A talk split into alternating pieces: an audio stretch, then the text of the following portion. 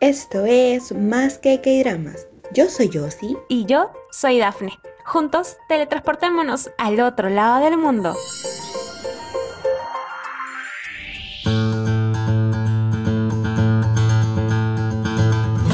Hola a todos y bienvenidos a Más que K-Dramas. Yo soy Yossi y bienvenidos a un nuevo episodio de podcast. El día de hoy hablaremos sobre una película que ha causado boom de verdad he visto muchos TikToks, he visto mucha gente comentando acerca de esta película. Además que también ha ganado un premio internacional muy importante. Esta película ha sido dirigida y escrita por el japonés Hirokazu. No sé, no sé si está bien la pronunciación, me disculparán por favor. Pero de verdad tenía como esa ilusión de, ver esa película porque tenía muchas expectativas. ¿No, Daphne? ¿Qué tal? ¿Cómo estás? Hola, Yos. Así es, estamos muy bien acompañadas. Y déjame eh, contar aquí que es la primera vez que tenemos invitados hombres en el podcast, así que va a ser un honor compartir este episodio con ellos, porque si bien es cierto, ellos es la primera vez que comparten episodio con nosotras, pero nosotros ya hemos estado ya de invitadas a su podcast, no necesitan presentación ellos. La otra vez este, comentábamos en su podcast que inclusive hay gente que nos conoce gracias a ellos y ellos ahí todo. así que con ustedes, los padres del cine. los padres del cringe. Ya podemos dejar de aguantar la respiración. Eh, Ahora sí. Ah, ok. Bueno, mi gente, súper agradecidos con Dafne y yo, si las conocemos de que son pequeñas y ya cuando ellas eran niñas nos hablaban de crear un podcast. Eso fue como en 1975 por ahí. Todavía ni siquiera existían los podcasts, imagínense. Aquí las estamos viendo en persona, ¿no? Porque evidentemente viajamos hasta Perú por esta gran oportunidad y aparecer en este podcast. Aquí estoy con Juanqui, puestos a participar en este gran podcast sin, bueno, donde haré el mayor intento de no decir tantas groserías ni chistes profanos. Así que, bueno, vamos a ver cómo nos va. Esta es la primera vez que soy invitado a un podcast. Todos saben por qué. Porque nadie me quiere invitar. Porque piensan que yo, estando ahí, las cosas que podría decir, tienen miedo a lo que yo diría. Entonces, ellas son las primeras que no tienen miedo a lo que pueda salir de nuestras cabezas. Y por eso estamos muy felices de estar aquí el día de hoy y esperemos que esta sea la nueva sección de Más que K-Drama, que se llame algo así como que, como jueves coreano. No sé, algo así. Me encanta. Me encanta porque comenzamos diciéndoles que no, que nada de, de chistes así negros ni sarcásticos y comenzaron así. Ah, bueno. Es inevitable, es inevitable. Uno tiene que ser auténtico en donde sea que esté. Y bueno, si les gusta todo lo que hacemos, ¿no? Que estoy seguro que les encanta, vayan a escuchar los episodios donde aparecemos con más que K-Dramas, porque ellas son, bueno, el gran aderezo, lo que le da mm. sazón a ese podcast. Cuando ellas no están, la gente nos insulta, nos manda comentarios, nos dejan de seguir en Instagram, siempre es una controversia, entonces siempre las tenemos que traer como esto de relaciones públicas, ¿sabes? PR, como le dicen, para hacer como control de daños. Ya escuchaste ellos, si nos usan prácticamente. Ustedes nos pueden usar como quieran, aquí estamos a su disposición. Gracias chicos por, por acompañarnos en este episodio. Ya era hora, creo, porque como lo decía Dafne, hace tiempo lo teníamos planeado y siempre solo podíamos grabar para, para los padres del cine, pero nunca se dio la oportunidad hasta el día de hoy. Si ustedes habrán escuchado nuestros episodios, siempre decimos una palabra en coreano. Y la palabra de hoy día será aji, que está muy relacionado a la película ya que significa bebé. Así que sin más preámbulos, Daphne va a decir un poquito más sobre esta película. Se llama Broken. Una pequeña pregunta, Josie, ¿cómo se dice bebecita? Así, ¿sabes? Tipo Bad Bunny. ¿Cómo se dice en coreano? no, eso no sé. Ah. Bebito fufiu. Bebecita. nos faltó, nos faltó investigar. Ah, bueno. Pero nada, chicos. Pero nada, chicos, hablemos de esta película que ya desde hace unos meses eh, ya queríamos verla y justamente creo que en el último podcast que grabamos para ustedes la mencionamos. Eh, queríamos hablar, eh, sobre todo porque ustedes estaban bastante emocionados de ver por una de las protagonistas. Ellas son, ellos son bastante fan de IU y me consta, creo que nos consta a ellos, porque un poco más tienen su, tienen su altar. Bueno, ¿cómo es la frase esa que tú empezaste el podcast? No sé si fue con IU o con Cherion, pero... Fue con Cherion, amigo creo que la podemos trasladar a IU fácilmente. Lo que yo dije para comenzar ese podcast fue, si IU tiene un millón de fans, yo soy uno de ellos. Si IU tiene 10 fans, yo soy uno de ellos. Si IU tiene un fan, ese soy yo. Si IU no tiene fans, es porque alguien me ha matado. Si el mundo está contra IU, yo estoy contra el mundo.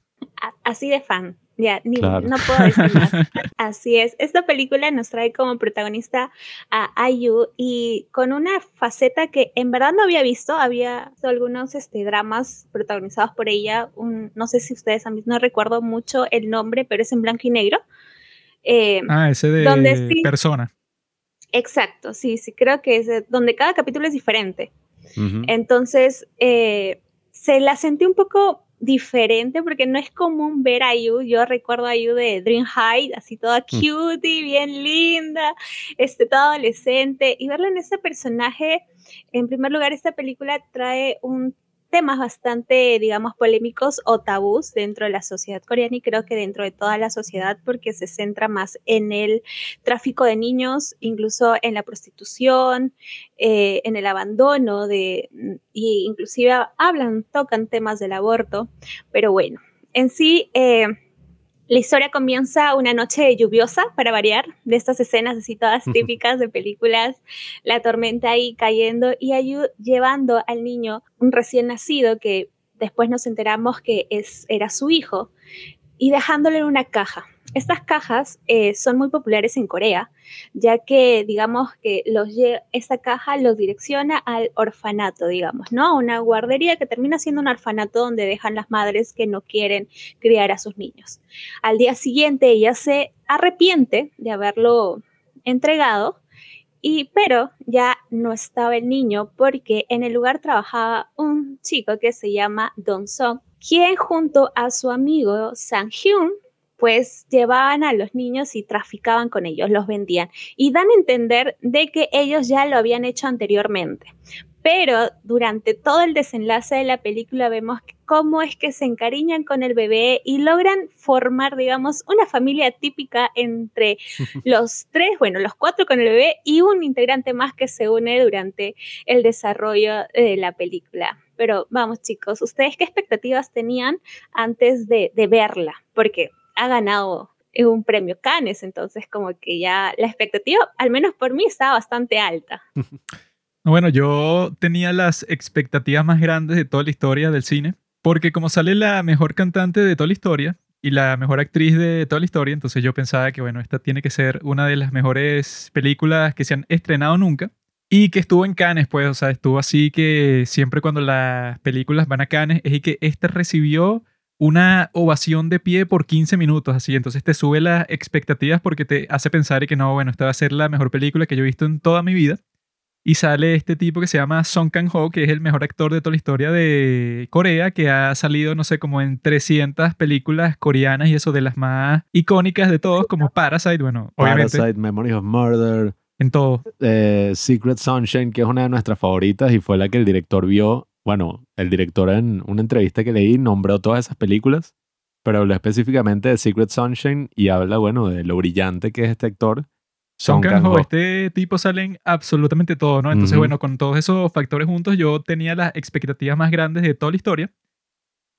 Y porque el director es el de Shoplifter, que yo vi Shoplifter y me gustó bastante, ¿no? Y en este entonces yo pensé que, bueno, esta tiene que ser una de las mejores películas del año, sí o sí. Y cuando la vi, ¿verdad?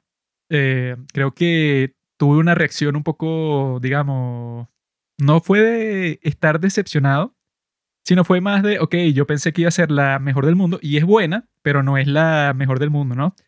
Pero es una película, pienso yo, un poco complicada de conversar, porque eso, como tú dijiste, Daphne, bueno, habla que sí de todos los temas más mórbidos del mundo, pues, o sea, que si eso, tráfico de niños, aborto, o sea, un, montón de cosas que tú dirías y que, bueno, sí, una película sobre esta prostituta que, bueno, que tiene un montón de problemas y eso, ella para resolver esos problemas, bueno, termina metida eso, pues, en un gran, eso, caos.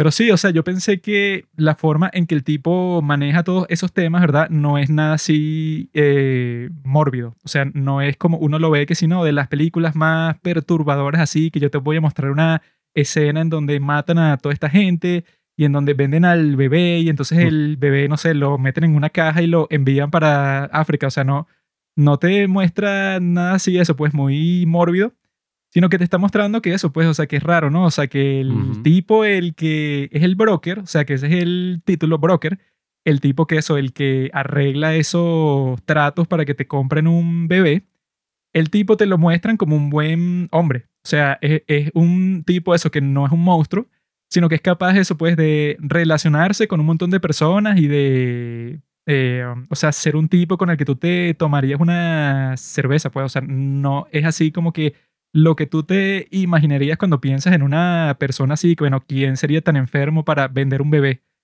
Pero el tipo te lo muestra el director como que bueno, eso pues, o sea, todas las personas que salen tienen un pasado un, poco turbio, eso pues, y que está IU, mató a alguien y estaba por vender su propio hijo y eso, entonces e, ese de Son Kang-ho es y que no, pero él estuvo preso, pero no te dicen bien por qué. O sea, todos son así que uno podría decir y que no, este tipo es un despreciable.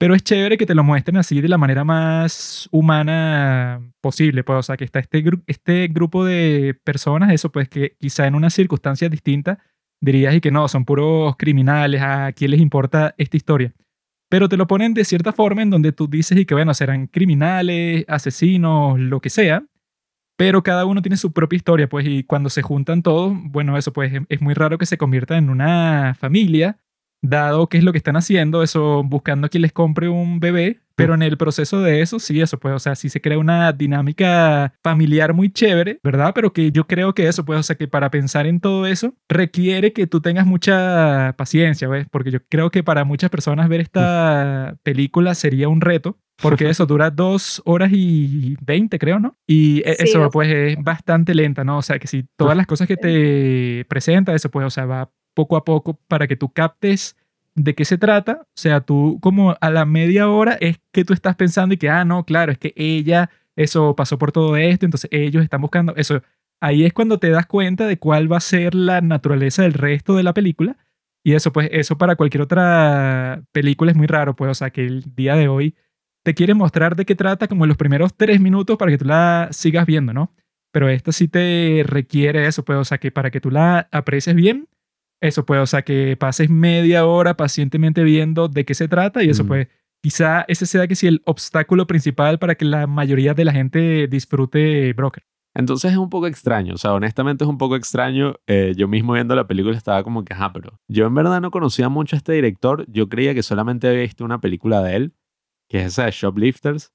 Pero resulta que él es uno, es el director de una gran película que a mí me encanta, que no es muy conocida, que se llama I Wish, en japonés creo que es Kiseki. Amo esa película. Dura como hora y media y la pueden conseguir por ahí. Y es una historia súper sencilla de unos niños ahí que quieren pedir un deseo porque van a poner un tren bala. Y entonces tienen como que este, no sé, esta leyenda de que si tú te paras en cierta zona y ves cómo pasa el tren bala mientras está pasando, tú vas a gritar un deseo y se hace realidad. Y es una película, que es la película más cuchi, pero de esta historia, o sea, de todo y tiene un montaje que a mí me encanta y me hace llorar. Entonces, bueno, si vieron Broker o si están interesados en seguir indagando de este director, creo que esas son como las dos películas clave.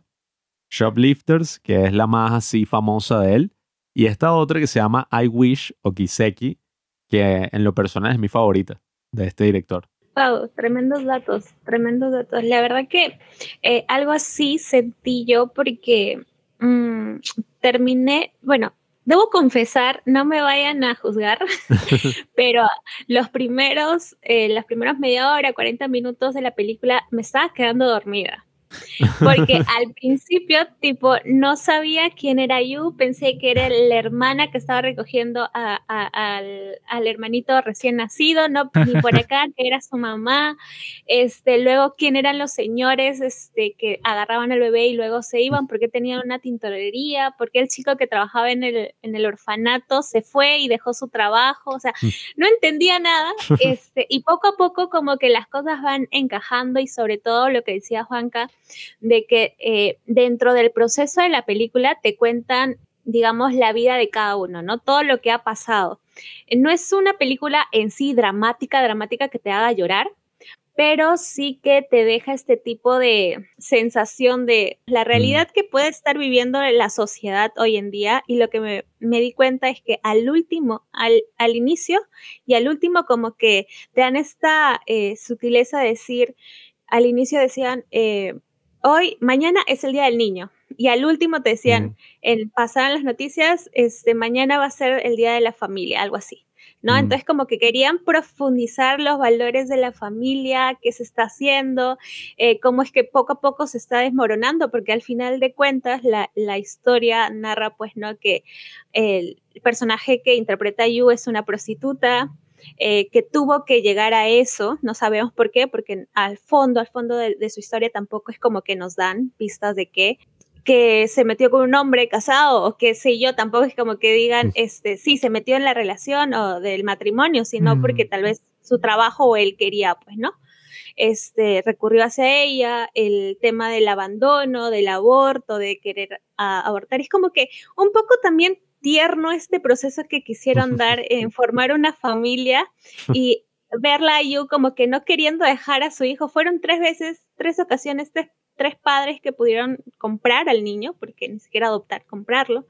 Y ella dijo no, por, a veces por cosas in, insignificantes, pero vamos, eh, sinceramente sí sentí que eh, como que le faltó algo a, a esa película para que sea la película. Normalmente mm. los, los, episodios que hemos hablado sobre películas es como que nos, al último, a los últimos 10, 20 minutos como que nos volcaba la cabeza y decía, wow, ¿qué pasó aquí?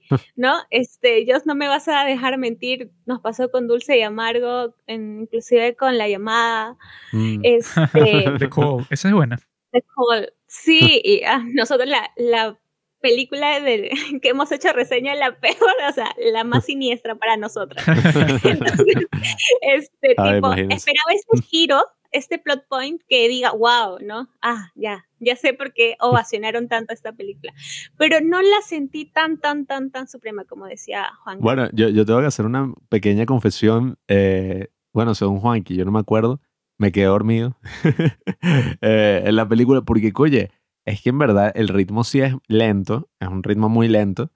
Y no sé, a mí me parece un poco extraño, ¿verdad? Porque se supone que en el trasfondo, ¿no? De todo esto que está ocurriendo, están los policías, están estas dos detectives, que es esta actriz que apareció en Itaewon Class, ¿no? Y es así Claro. famosa, apareció en varios K-dramas y tal. Y esta otra, que, oye, es una actriz súper famosa. Una de las Sale más en la serie del espacio que van para la luna, que es una Ajá. serie muy rara y muy buena. Sí, sale que, que ese es como un K-drama ahí corto. Eh, apareció en, ¿cómo es? Sen, Eight Sense, Sense Eight, que es una de los hermanos Wachowski. Ella es como una de las actrices coreanas más conocidas. eh, tiene un nombre demasiado extraño y que no sé ni cómo se pronuncia, que Bei Duna, Dona, yo no sé. Eh, pero bueno, sí, pero entonces ese es como el trasfondo es que estas dos detectives están ahí monitoreando el caso desde el principio y para mí fue un poco extraño porque en cualquier otra película sería como que la tensión, o sea, los van a atrapar, no los van a atrapar, ellos huyeron, eh, no sé, como una persecución o cambiaron de opinión o no sé, o las mismas, eh, estas de la policía dicen como que, oye, no sé si lo que están haciendo es del todo malo. O no, sea, eso, o lo eso nunca pasó, pues. dejan ir. exacto. Porque eso, desde el principio, ella, Sony, que no, bueno, ya los tenemos, ya sabemos dónde viven, ya sabemos lo que están haciendo y lo han hecho varias veces. O sea, yo sé todos los datos y solo quiero verte que tengas las manos en la masa para que vayas preso. Y así, bueno, el caso es mucho más fácil porque listo, pues, o sea, no hay forma de que te defiendas de eso. Pero en esta, o sea, es eso, como ya todo está establecido, es y que, bueno, ¿qué puede pasar que desarrolle eso? Porque cuando pasa el tiempo, es y que, bueno, ellas tienen unas conversaciones con IU para que ella, eso, sea como que su espía en ese grupo de traficantes de niños, ¿no?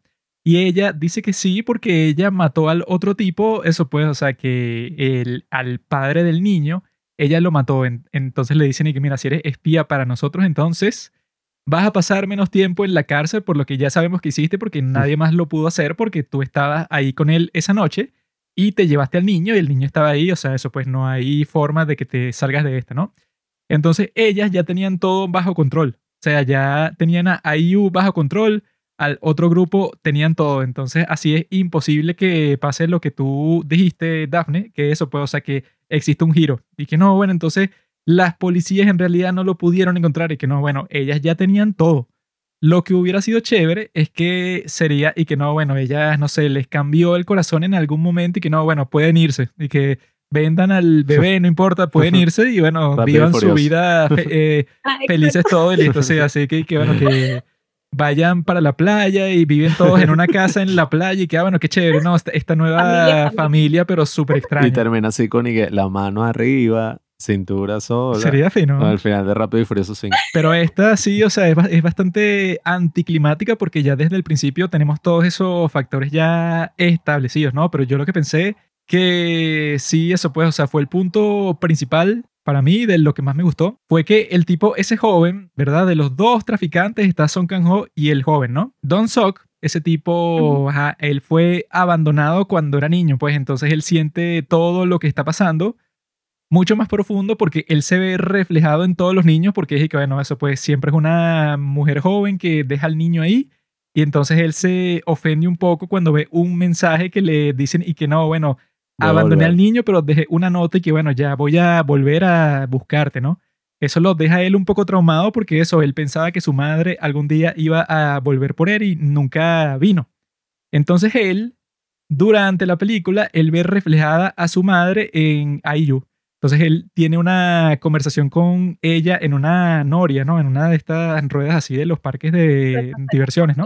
Él tiene una conversación con ella en donde él está, eso pues, como que proyectando a su madre ahí. Él está como teniendo una conversación con su madre como si hubiera viajado en el tiempo y puede conversar con su madre cuando ella era joven y lo abandonó para que ella le explique, pues, ay, ¿por qué lo hiciste? Si tú sabías que mi vida iba a ser miserable, ¿por qué, ¿por qué me dejas? Y esa parte me gustó mucho porque, bueno, la actuación de IU, pienso yo que fue bastante buena, porque ella eso, pues, o sea, sin tener eso, pues, no sé, como que la personalidad que quizá en algunas películas de drama sería y que no, bueno, ella se puso a gritar y tuvo una discusión súper dramática y lanzó las cosas en donde estaban así, porque, bueno, sí son temas bastante intensos que tú cuando los conversas y, y que, bueno, eso, hablando, no sé, de cómo mataste a alguien, ella no, bueno, solo una vez reacciona violentamente cuando la detective le dice que mira, ¿por qué no abortaste al niño?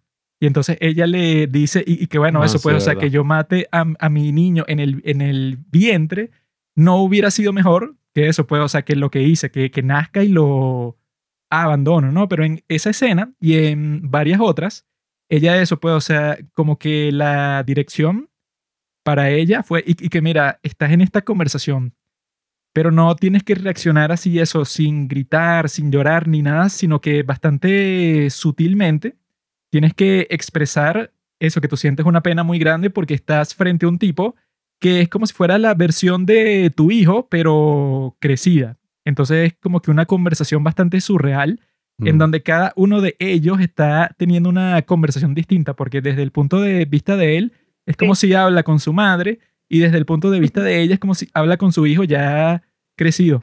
Entonces, esa parte sí me gustó mucho, pero eso, pues, o sea, sí pienso que la película en su totalidad como que tarda mucho en establecer todo eso y en llegar ahí ya es eso, pues que si la hora y cuarenta y algo. Entonces sí, eso pues, o sea, te requiere mucho de ti, o sea, que tengas paciencia por todo ese tiempo, estés dispuesto a eso, prestarle 100% de atención para disfrutar eso, que yo lo hice, pero solamente porque sale IU. Si ella no fuera esa actriz, lo más probable es que me hubiera aburrido antes de llegar hasta esa escena y no lo hubiera disfrutado, pero como la pusieron a ella en ese papel, sí la disfruté. Sí, creo que, que la mayoría le pasó eso. Bueno, a mí también me pasó de que no, al principio como que no, decía, me siento inculta por, por aburrirme una, una película que tenga un, que hacía que ha sido ganadora de un premio de Cannes, entonces como que le di tiempo, lo, lo, vi, o sea, lo vi primero, vi que no me atrapaba, entonces dije al día siguiente con más calma, ya lo vuelvo a ver,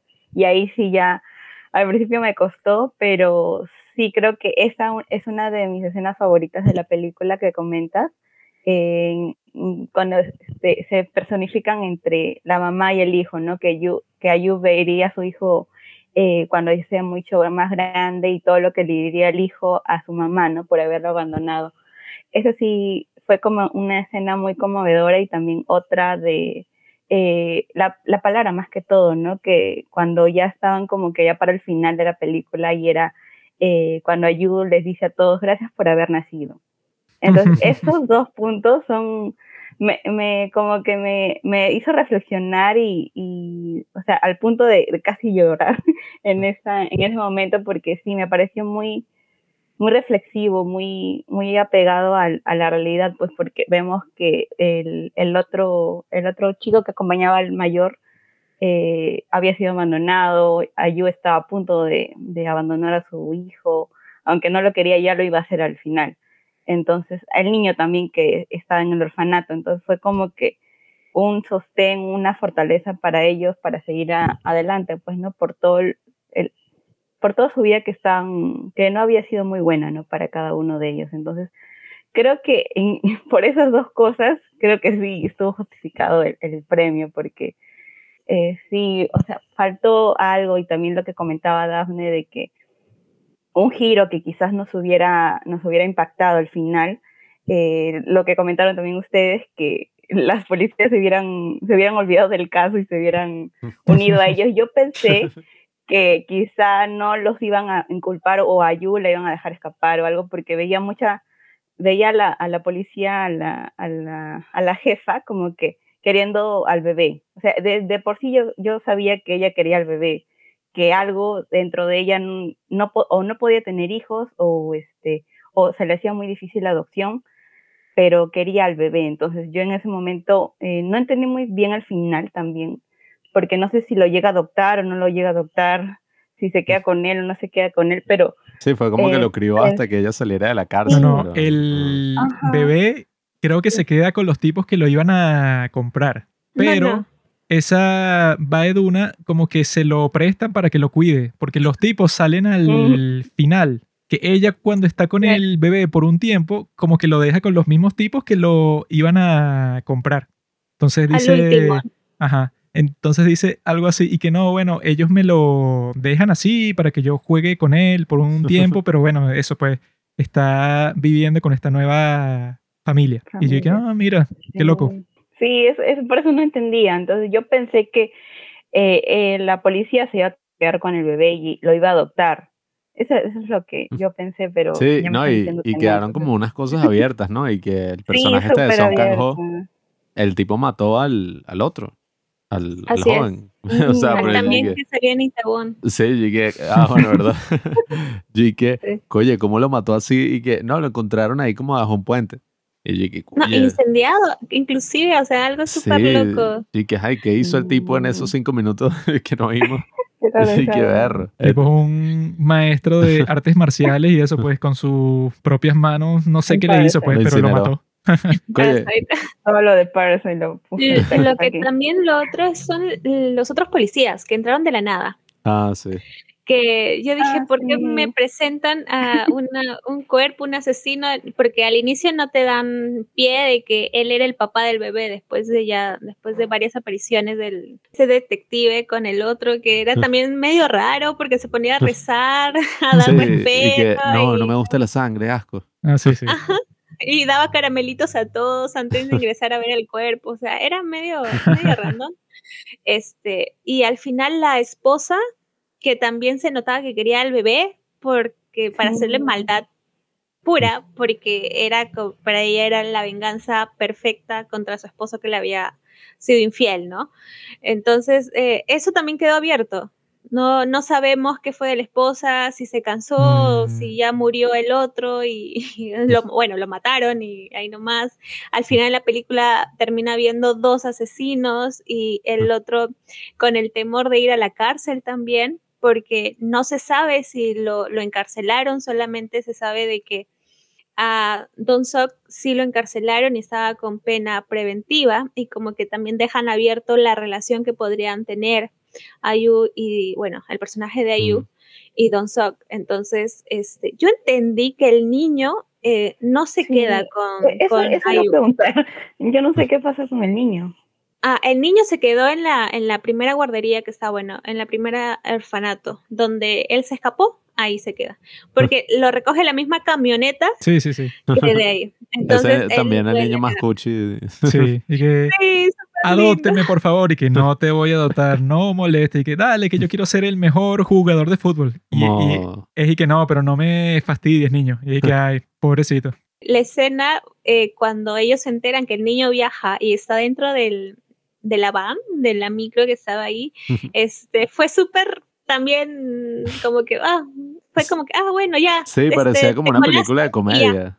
Como una así de Disney, como que lo consiguen como que escondido y que, ay, mira, y ahora él es parte del viaje. Es como no, otro. Es que bueno... la van a pesta. Ay, ya quédate.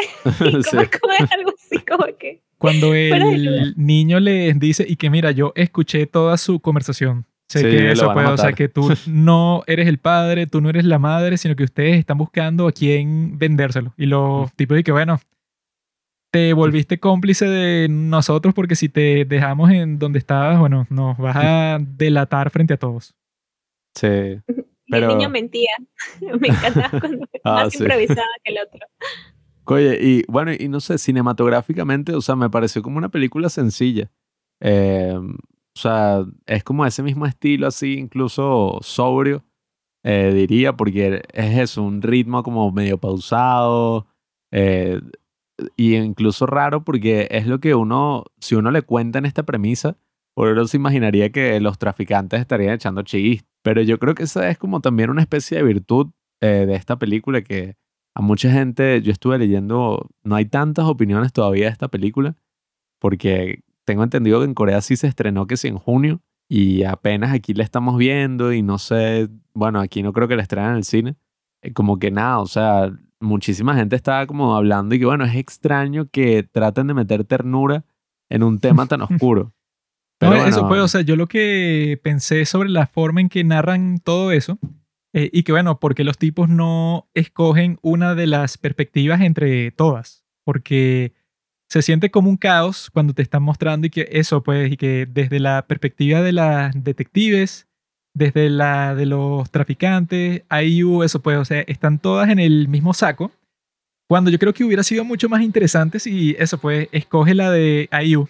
Eso pues, o sea, que esta madre que tuvo que tener al hijo y es prostituta y mató al tipo, eso pues, si lo ves solo desde su perspectiva, bueno, tienes una narrativa como que mucho más potente o desde la perspectiva de los traficantes o desde la de los detectives, o sea, escoge una y, y entonces, y que eso, pues, o sea, nos vamos a concentrar en cuáles son las cosas que eso, que serían importantes para cada uno de estos personajes.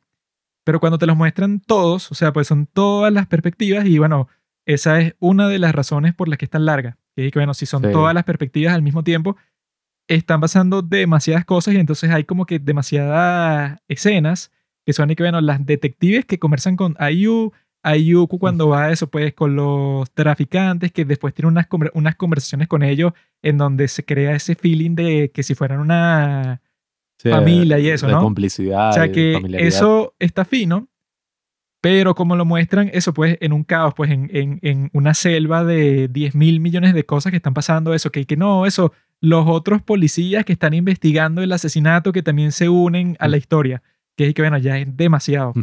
Yo creo que hubiera sido mucho mejor y más dramática y todo si lo haces sobre todo desde la perspectiva de IU, para que también salga más en la película, que es eso importante. Es eso es todo lo que nosotros queríamos y ya. Exacto, que salga mucho más tiempo en la película, que sea desde eso IU, ¿no? Ella, pues, o sea, ¿por qué terminó como prostituta? Porque ella, bueno, porque tuvo que asesinar al tipo que, bueno, que la dejó embarazada y cómo fue que tomó la decisión de tener al niño y de no abortar. O sea, fue tantas cosas que simplemente te mencionan. Mm. Cuando yo pienso que si te las hubieran mostrado eso, pues desde su perspectiva singularmente, sería mucho mejor y eso, pues una historia mucho más intensa y que eso, pues, o sea, como esta pobre joven siendo prostituta, tuvo que matar a uno de sus clientes que la dejó embarazada, decidió tener el hijo y después traficó al hijo. O sea, eso por sí solo creo que era mucho más potente que eso, pues, o sea, que buscar todos los posibles ángulos de la misma historia. Eso no se reveló como tan dramáticamente, ¿no? Tampoco, o sea, no fue como en estas películas y que esto fue lo que en verdad pasó y el plot twist. No, o sea, lo, cuentan así como si fuera una curiosidad dentro de la conversación. Y que, ah, mira, por cierto, eh, yo era prostituta y bueno, porque quedé como que en un hogar para mujeres, eso pues. Claro. Sin hogar. Uno está muy acostumbrado a los que hay drama que si hubieras sido esa escena, te muestran toda la broma, pues. O sea, es que si de repente. Flashback, así, ajá, Todo, el flashback, hay como una transición, y entonces es que sí. Ay, bueno, aunque no sería como tan cute, ¿no? Como en un K-drama, sería como que, claro, ya siendo prostituta, eh, no sé, pero, me también un dato ahí corto que me gustó mucho fue que mm, el director, él estaba viendo K-dramas, ¿no? En la cuarentena, como los padres del cine, ¿no? Que empezamos, bueno, no sé si ella veía dramas antes, pero nosotros empezamos en la cuarentena. Y entonces su cinematógrafo, que es un tipo como de 86 años, le dije que mira, ve esta serie, eh, ahí hay una actriz que se llama Ayu y es perfecta, hay que usarla en una película y que yo no sé si es la edad o qué, pero yo lloré y que lloré con toda la serie.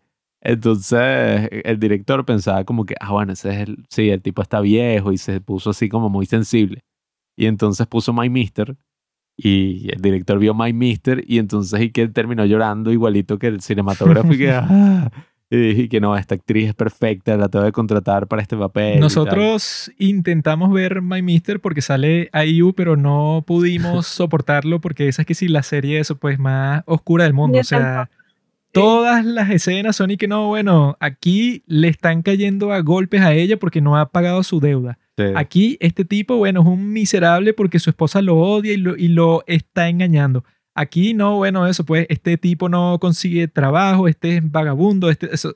Todos los personajes la están pasando eso, pero terrible. Y no puedo ver a Ayu llorando tantas veces porque yo mismo, eso pues. Lloras. exactamente, sí. tú, sientes, tú sientes igual que Ayu. Claro. No, de hecho me encanta la versatilidad que tiene Ayu en, o sea, aparte de actriz, de, de, cantante, incluso es a veces este, presentadora y conductora de programas, tiene su propio programa me encanta la versatilidad que tiene para actuar, como digo, yo antes la veía súper cute, bien linda, en personajes como que más suaves, ¿no? Y ahora en un personaje fuerte, un poco turbio y oscuro, que como mencionábamos en la película no se ve tan reflejado así porque es medio, medio raro. Me pasó lo mismo, no sé si han visto, si les recomendamos, este, hay un drama que se llama Link, este, Kill Love It ah, eh, es lo mismo, como que es un drama que te trata sobre el asesinato este, y acoso de mujeres. Mm. ¿Ya? Y eh, al, como que meten chistes para suavizar la cosa, pero chistes que no tienen nada que ver en el drama, porque el, el, o sea, dirigido por los padres del cine. Exacto, así medio este, como que eh, acaban supuestamente de asesinar al, al, acosador y la mamá se mete un chiste así de la nada y comienzan a reírse y nosotros como que, bueno, como que, ¿qué tiene que ver? Está, están justificando la muerte con un chiste, es como que, bueno, el asesino, un, una escena bastante fuerte y caótica, siento que me sentí esta sensación con, con esta película, ¿no? No hubo escenas muy densas en donde yo pueda decir, wow, qué, qué frío es esto, este tema del, mm, de abandonar a tu bebé, de, vender a bebés como si fueran carnes, o sea, literalmente debajo del puente, en el embarcadero, y mira, está bonito. No, es que tiene las cejas feas. Así, esa parte fue bastante perturbadora. Le maquillan las y cejas. Que no, y que tú como que usaste Photoshop cuando le tomaste la foto a este bebé porque el que me está mostrando es feo. Y yo dije, ah, ¿qué es eso? O sea, este si es un bebé, no sé, de seis meses. No, y le querían ¿Qué bebé tan feo? no, entonces cuatro mil. Y entonces cuatro mil guones en vez de los diez mil porque estamos negociando. Y, en plazos cuando es una... sí, o sea, en cuotas cuando es una compra completamente ilegal. Pues, o sea, que cuotas de 12 meses. desaparece después de eso ya. No, y, y ese es el aspecto perturbador de la película que al ser un ser humano, ¿no? El, objeto, ¿no? Lo tratan como un objeto eh, por lo que están negociando y allí que eh, le dicen, y que no, bueno, es que eso es normal, uno tiene que negociar, ¿no? Eso es así siempre en las ventas. Pero a uno lo perturba mucho porque ah, es un bebé. Entonces es como que, bueno, ¿cómo, ¿cómo vas a hacer? Y que, no, bueno, en verdad te doy 3 mil dólares menos porque me parece que es feo y sí, te lo voy pagando así. o sea, una locura. Es muy extraño. No, pero otra, otro actor que se llevó así el, el top de la actuación para mí fue el bebé. Ah. Qué bebé tan lindo que no lloró. y lloraba, o sea, en los momentos que tenía que llorar. Yo decía, ay, está todo, estaba calmado, se dejaba cargar, bueno, por las personas, ¿no? por la mamá. Por... Te va a ser el mejor actor de Corea. Con... Sí, o sea, su debut ahí. Se después, porta mejor que mi gata. En un K-pop, en un, en un grupo de K-pop, estoy seguro. sí, sí, bueno, y, y me da risa. Yo cuando lo vi, yo dije, ah, mira, es real. Porque si hay como que casos famosos. No, de hecho, hablando un poco de, de, los bebés, ahora no sé si se han dado cuenta, eh, hubiera sido catastrófico si hubieran puesto bebés así. Eh, no sé si son de inteligencia artificial, pero mm. eh, hay unos bebés también que están hechos de, digamos así, porque ah, en, en, Wu sale el, o sea, ella de bebé es una inteligencia artificial, no es un bebé. También vi, ahora estoy viendo el afecto del rey, también los gemelos de bebés son este inteligencia artificial. es como que se utiliza mucho este recurso, hubiera sido fatal si hubieran puesto eso. Ay, no, eso es horrible. Ahí no hubiera ganado el premio, creo. No, sí, o sea, le quita toda la autenticidad de la historia si ves que eso puede, o sea, que es un trabajo hecho por computadora. Sí, es que, o sea, el CGI logra cosas maravillosas y cosas que uno dice como que, wow, no puedo creer que esto esté en la pantalla.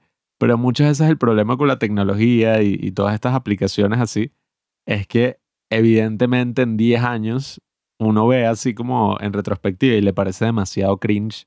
No, eso yo lo que vi, eh, como que cuál es el debate así que genera Broker, o sea, qué es lo que te hace discutir luego de que la ves y lo que yo estaba viendo ahí por internet es que eso pues que te lleva a discutir el tema del aborto. Sí, concuerdo totalmente con lo que dicen. Es como que la película es anti, anti-aborto, porque sí, también lo noté esa parte.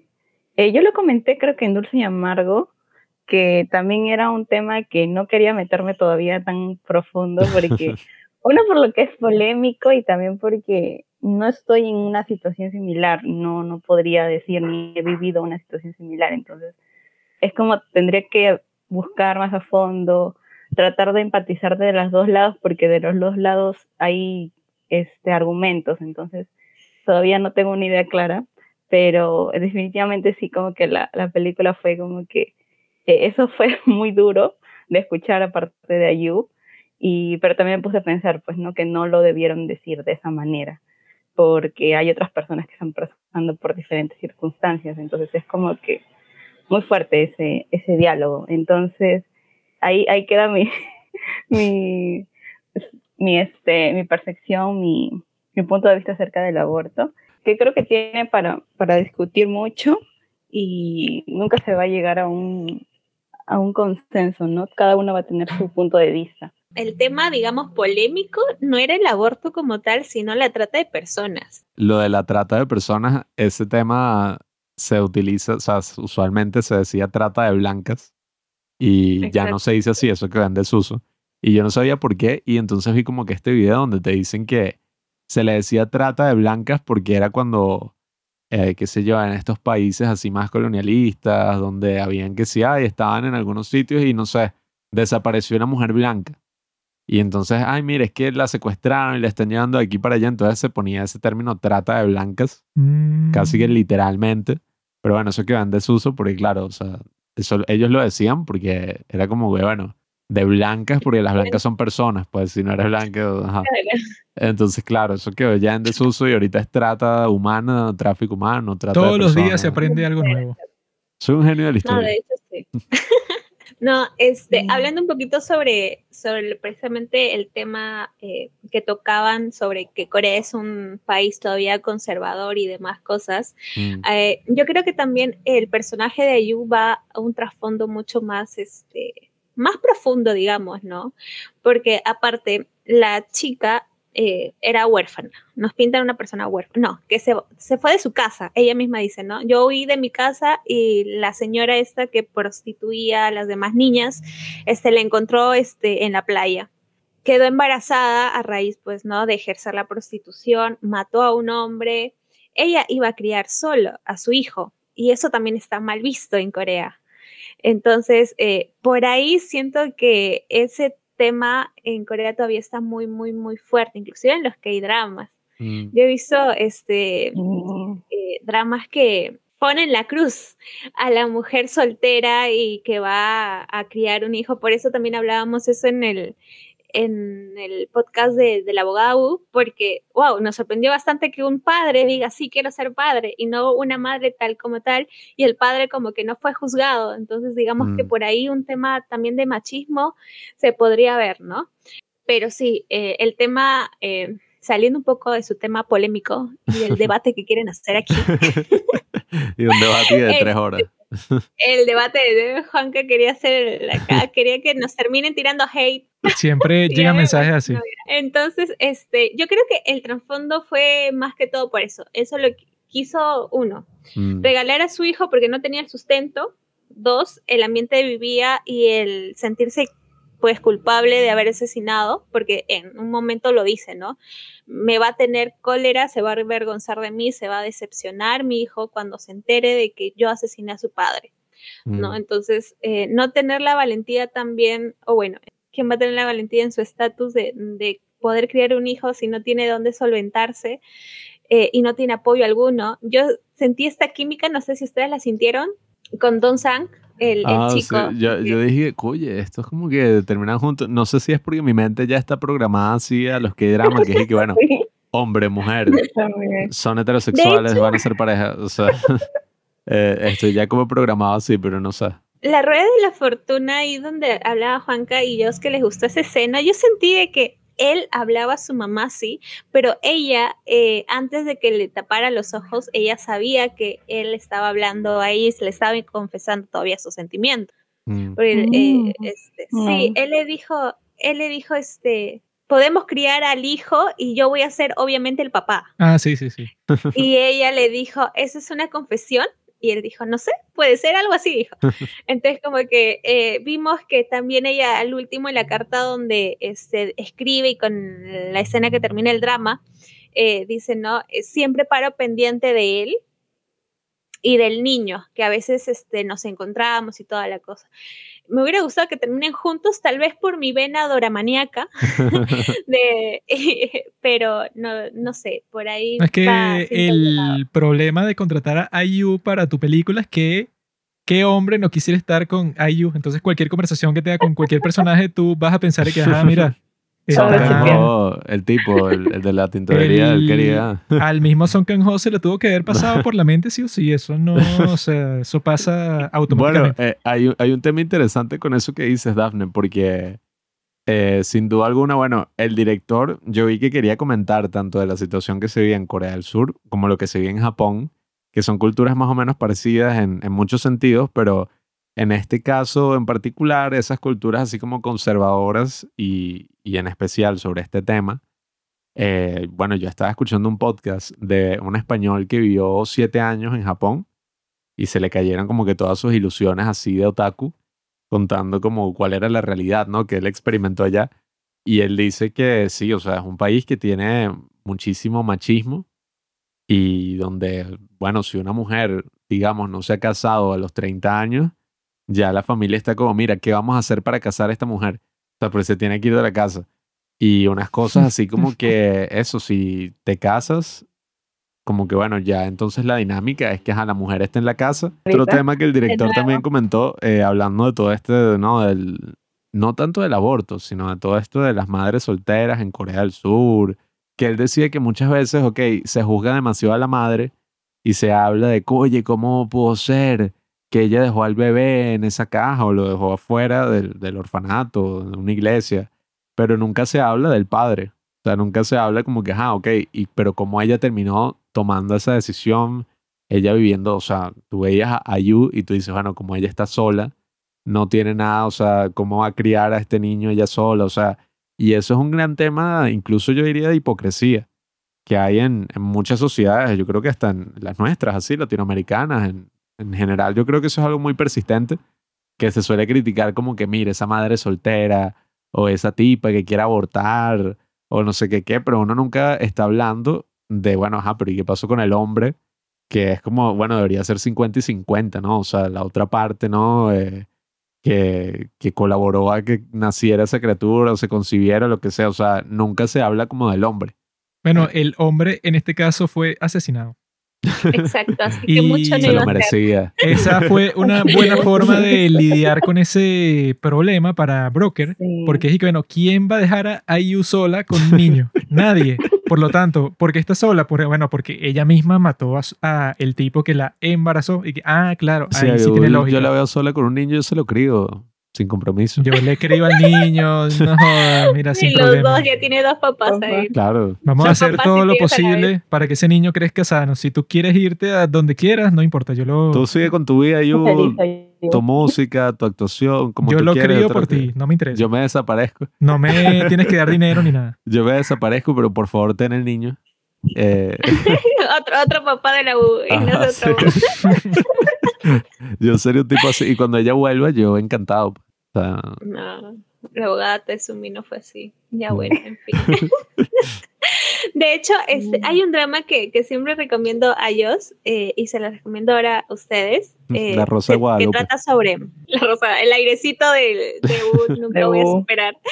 Este, tratas también sobre las madres solteras y yo creo que ese es el tema principal de ese drama. Se llama La Flor, no, cuando florecen las camelias. Mm, Eh, está, es, eh, está en Netflix, así que lo pueden ver por ahí legalmente y también las personas que nos escuchan lo pueden ver. Es muy buena, trata precisamente, la- el personaje principal es una mujer soltera eh, mm, que ha criado a su hijo durante ocho años y que se tuvo que mudar a un pueblito pequeño precisamente para que no la juzguen, pero ustedes saben muy bien que los pueblitos pequeños son peores. Sí, todavía. eso, eso Peor, fue creo. una Sí. terrible idea. este, está 100% recomendado porque eh, también trata sobre el acoso a la mujer eh, y el, asesin el asesinato a las mujeres también. Por ser muy coquetas, bueno, supuestamente coquetas, muy insinuadoras y demás cosas. Entonces, eh, y ese drama sí lleva el humor bien, no como el otro que les comenté. Entonces, por ahí sí. Bueno, chicos, nosotros tenemos una sección, bueno, una sección no, sino al último ya de los podcasts, de los episodios, damos un puntaje del 1 al 5.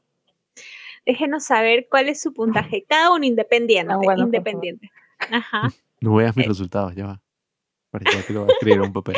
Muestren, escríbanlo por papelito y lo muestran a la cámara. Ahora lo puedo escribir en, lo puedo escribir en mi teléfono para que no sea que dos y Juanqui dice que sí cinco y yo que ah eh, eh, cinco. Yo quisiera volverla a ver porque nosotros vamos a tener nuestro próximo cap eh, no, nuestro próximo no, nuestro propio capítulo sobre Broker.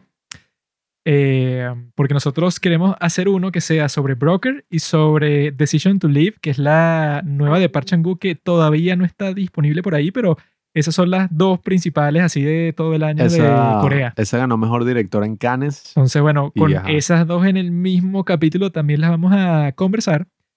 Y para ese la vamos a tener que volver a ver para que Pablo esté despierto. Pero en esta yo quiero, o sea, yo creo eso, pues, o sea, de primera impresión, yo creo que le doy del 1 al 5, yo le doy un 4. Yo le doy, Bastante alto. a ver, a ver, yo le doy un 3, 2, porque, ajá, o sea, la película está interesante, los temas, tal, Son Kang-ho, etcétera, y una estrella por IU. Le daría 5, pues, o sea, 3 estrellas para IU y 2 para... Pero bueno, para ser más objetivo le voy a dar 3. Que por... Yo estaba pensando y que yo no podría ser juez así de Cannes durante esa edición y que, ay, eres parte del jurado. Y que mejor actriz IU, mejor película Broker, mejor No, director fue- el tipo, mejor actor Son Yo, Kang-ho. cuando vi que Son Kang-ho ganó mejor actor, yo como sé las reglas de Cannes, no como este pobre tonto, Mm. en Cannes cada película puede ganar un solo premio. Nah. No, no puedes ganar varios premios porque eso, no quieren que una sola, eso pues se acapare todo el éxito. Opaque. Entonces yo cuando vi que Son Kang-ho ganó como mejor actor, vi que este tipo sí es insufrible, o sea, qué tipo tan egoísta. IU actuó de una forma perfecta y el tipo gana mejor actor cuando él ha salido como en 500 películas, cuando IU solo ha salido en una. No puede dejar que le den el premio de mejor actriz a ella, sino que tiene que ser él. Todavía faltan los Oscars. O sea, amigos, que fe. hombre tan, tan asqueroso, machista, ¿Por patriarcal, qué serás acaparador. así? No. El bebé se debió llevar el, El bebé. la Ah, mejor actor. No te metas con Son Kang-ho, ¿viste? Mejor bebé. El, el mejor bebé. Dios, ¿tú cuánto le das? Sí, creo que también entre 3.5 a 4. como que ahí, porque también el inicio, como dijeron todos para resumir lo que todos dijimos, el inicio es un poco denso y lento, hay que tenerle paciencia a la película. Eh, puede resultar muchas veces aburrida si es que no estás acostumbrada a una narrativa tan lenta, mm. quizá, y también por lo del lado de las policías, pues no, que no fue tanto de acción, sino como que sobrio, no, no hubo un momento tenso de, de, persecución, ¿no? Que vemos, por ejemplo, en películas de acción que siempre meten a los, a los policías que están, que, persiguen a los delincuentes, ¿no? Entonces, eh, por eso, pero esas dos escenas, eh, las que mencioné, la del que comparten, o sea, hablando en retrospectiva, viendo a su hijo supuestamente grande y él viendo a su mamá, y la frase fueron la que me marcó y y todavía lo recuerdo porque fue, fue muy bonita esa frase, ¿verdad? De mm. que gracias por haber nacido, ¿no? Entonces, por eso creo que 3.54. Ya 4. ya 4, ya. Ya 4. Por ahí. Por ahí, por ahí. Después de todo lo, la lavadera de cerebro que han tenido ellos dos. Me voy a unir al, fandom ya. Fandom, fandom. Eh, yo sí le doy un 3 Tres, tres, tres, tres. Está muy... Gente seria, gente revolucionaria. No me, mires, no, me mires así, por favor. Está juzgando con la mirada. acá en este podcast no juzgamos. Él no lo va a invitar, dice. De hecho, este, por lo mismo que, que hablé durante el episodio de hoy, eh, sentí que hizo falta como que el clímax total para que yo diga, wow, no se merece un 4 tal vez. Y me pareció muy, muy lenta al principio. Me hizo, ahora, yo perdone que todas las, las referencias, ustedes todos ahí cultos dan su referencia de películas. Yo doy mi referencia de K-dramas. Este, ahí está. me recordó mucho, me recordó mucho a, no sé si han visto, actúa John Haim, eh, Buena Noche de Primavera. Ese drama es súper largo y súper lento. Es el drama más lento que he visto. Graban a Jung Hain saliendo de su trabajo y corriendo hasta su departamento. Todo del medio Seúl se recorre y graban todo. Es súper largo. Me hizo recordar ese tipo de, escenas, ¿no? De, cine independiente, digamos. Mm. Eh, y por ese lado sí la sentí un 4. La historia es muy buena. No llega a ser dramática que te haga llorar. Eh, incluso, inclusive sentí también. Es como que mm. reflexiva, pero no en tanto al melodrama ni al como que vas a llorar, sino como que te pones a reflexionar, a, a pensar en todos los, los temas, ¿no? Y también como que empatizas o llegas a empatizar con los que deberían ser malos, ¿no? Dentro de siempre la historia, ¿no? Los delincuentes, los asesinos, los, sí, los que tratan con personas, entonces como que te flota la cabeza y dices, ¿por qué estoy sintiendo compasión por ese tipo de personas? Entonces, mm. como que... Bueno, y, y a ver, y eso también es necesario, o sea, ok, uno juzga a las personas por los crímenes que cometieron, eso no lo justifica, pero son personas, pues al fin y al cabo, todos somos capaces de hacer mal y todos somos capaces de hacer bien también. Entonces, oye, hay varias películas y varias obras en general que tratan de que tú empatices ¿no? con estas personas, no necesariamente para justificar las acciones que cometen. Eh, porque yo creo que, ajá, o sea, ¿quién está a favor de la trata de, de personas? O sea, eh, Juanqui más o menos, o sea, no, no, hay nadie que, que te diga como que, no, claro, sí, sí, que, y que es un tema y que es un tema controversial y que, claro, es que, o sea, los dos lados como que tienen buenos argumentos y nunca van a estar de acuerdo. O sea, todos estamos claros que o sea, tú no puedes traficar o vender a una persona. O sea, una persona no es propiedad. Eh, sin embargo, uno puede encontrar, bueno, la humanidad hasta en el peor asesino de la historia. O sea, eh, son como este tipo de películas muy controversiales. Pero, oye, por lo duro, ¿no? Que pueda ser, uno siempre tiene que humanizar a las personas porque si no estás cayendo en lo mismo, pues que, que, por eso es que estas personas cometen esos crímenes, porque están deshumanizando a la persona y la tratan como un objeto de venta. Entonces uno no puede caer en esa misma acción y uno debe hacer ese esfuerzo de, dentro de lo que cabe, humanizar a la persona y entender que, bueno, si bien hubo razones detrás de ese crimen que cometió, si eso no lo justifica, bueno, la abogada Wu eh, uno tiene que entender que hay razones de ambos lados y bueno, eh, para eso está, ok, uno lo juzga, por el crimen, pero estas películas así, si bien son controversiales, yo creo que son muy interesantes en ese aspecto, pues en eso de, de tratar de plasmar la humanidad en una situación, coye, muy, muy turbia. Sí, e, mm. es exactamente eso, ¿no? Eh, lo que decía yo, sí.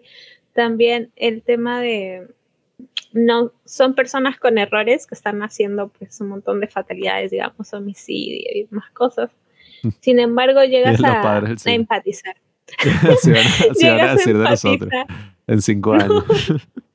este, llegas a empatizar mucho con esos personajes y como que te genera también cierta duda, ¿no? Porque estoy empatizando con ellos, pero al final es lo que dices, Juanpa, eh, el tema de tenemos también que empatizar y saber el otro lado, ¿no? No justificarlos, pero sí este, saber que todos somos humanos, pues, ¿no? Es una película bastante reflexiva, no tan melodramática, pero sí reflexiva pero perdóname que termine con esta frase ya, pero sí, esperé un poco más. Esperé más. sí, eso sí. Creo que sí. Más que que drama. La cara de sección, que lo pudieran ver. Como ya no, nunca nos vamos a quitar a los podcasts. Ya es el momento del cherry para que puedan decir todas sus redes sociales y cómo los podemos seguir. Das las personas. De frente, tú tienes que tienen que ir todos a escuchar a los padres del cine. Mi número de teléfono es más. 58 414 260. Lo dijo. Solo para contrato. No, vale, escríbame, escríbame relajado. Si están aburridos, yo a veces me aburro y. Pásenos un. Pásenos un DM ahí en arroba los padres del cine. Yo soy arroba Juan Crochero. Me pueden escribir a mí particularmente que tengo mi Instagram personal. Oye, chao. El de Pablo es arroba Juan Pipot, pero ese nadie lo sigue.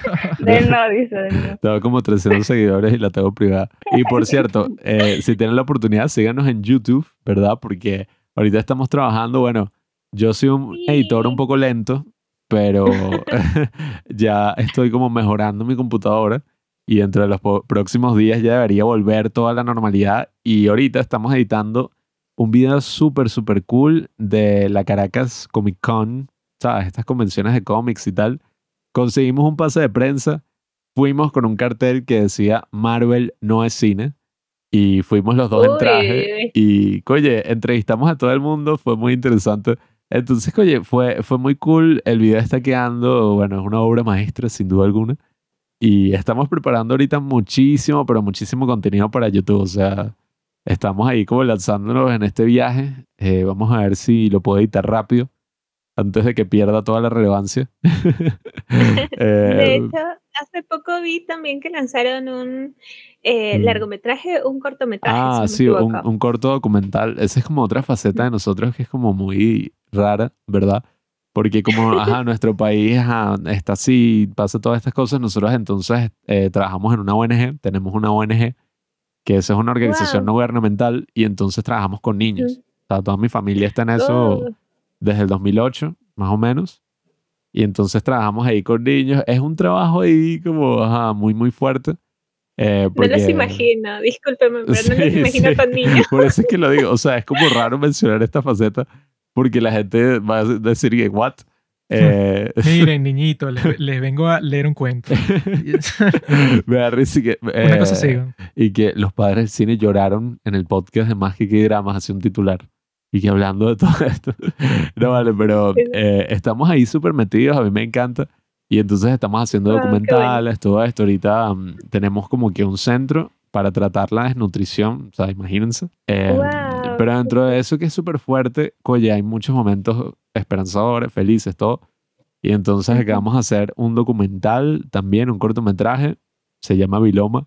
No sé por qué lo querrían ver eh, después de escuchar este podcast. o sea, que ah, los padres del cine, vamos a ver este corto sobre... Pero oye, quedó muy, muy, muy cool. Ahorita, ah, bueno, ganamos un festival en Corea el Corea, ¿cómo es? Que International Short Film. Korea International Short Film Festival. Eh, el festival es como súper nulo, o sea, es así como, pero ganamos, así que ganamos en Corea. Ganamos el premio especial del jurado en el Festival Internacional Coreano de Cortometraje. Ya están a un paso a conocer a Yu, así que. Claro, sí, sí. Eh. A los va a reconocer cuando vayan a Corea. ellos son ah, yo elegí los que su ganaron el premio. Y que, y que un corto, y un festival ahí todo nulo de Corea y vamos y entonces está ayudándonos el premio.